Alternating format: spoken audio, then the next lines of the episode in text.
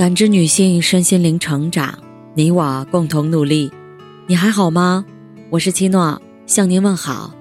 联系我：小写 PK 四零零零六零六五六八或普康好女人。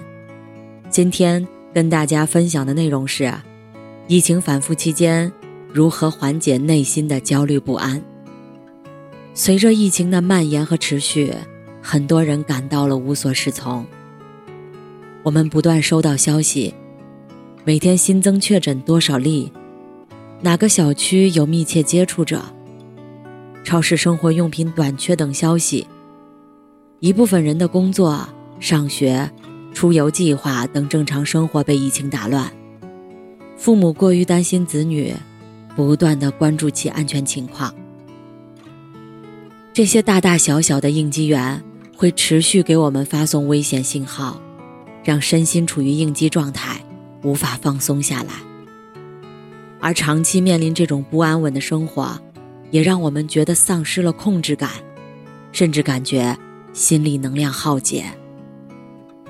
面对疫情，大家表现出一定程度的情绪行为反应都很正常，但是持续时间久，强度过强，就会影响我们的正常生活、工作和人际关系。识别疫情对我们的影响，合理的进行自我心理调试，好好生活，是我们当下最应该做的事儿。疫情反复期的身心影响，第一，情绪反应。焦虑和恐慌是我们面对疫情非常常见的反应。处于这种不确定的状态，焦虑感会更加明显。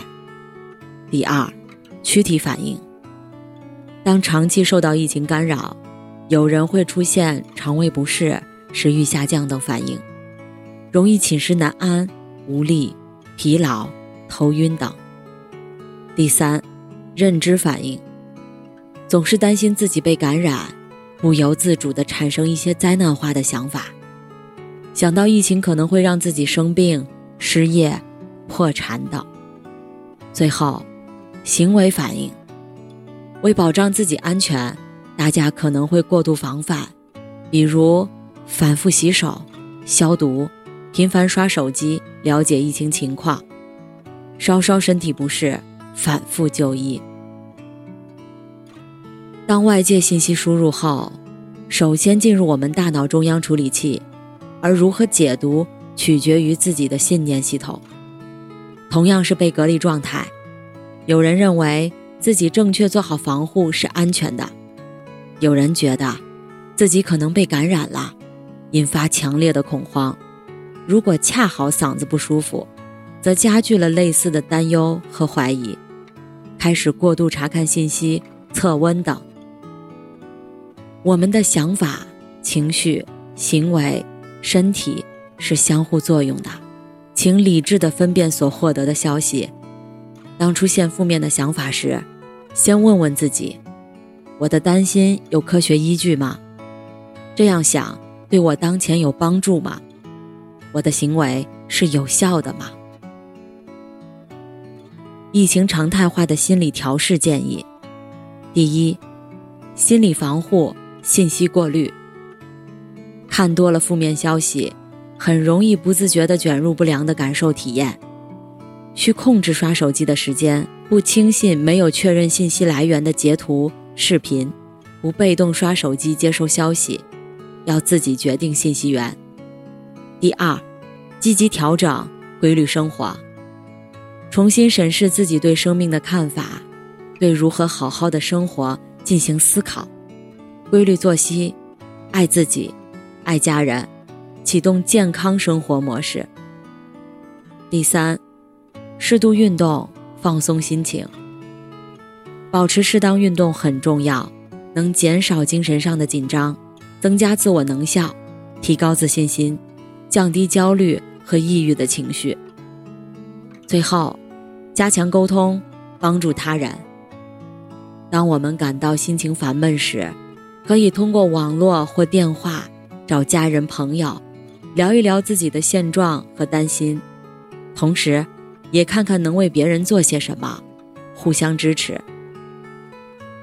要意识到，在比较长的一段时间内，我们可能要与新冠病毒共存，要接纳这种现状，允许自己有一些正常的情绪反应，同时也积极的行动，让自己的生活规律起来。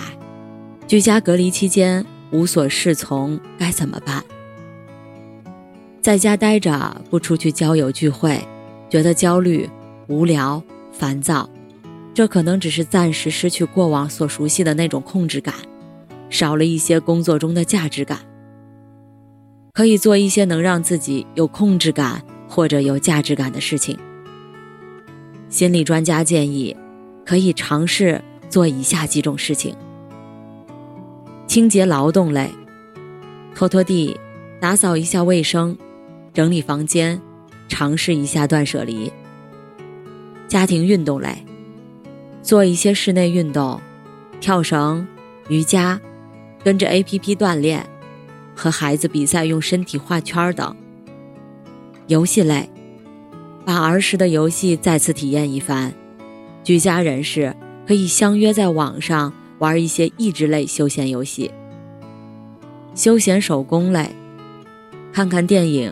听歌，学学书法，学习简笔画，织毛线、十字绣等。储备知识类，看一本书，制作一个 PPT 或思维导图，在网上学习一门感兴趣的课程。如果你尝试了很多方法，还是觉得身心严重不适，社会功能受到影响，请及时寻求帮助。没有一个寒冬不会过去，也没有一个暖春不会到来。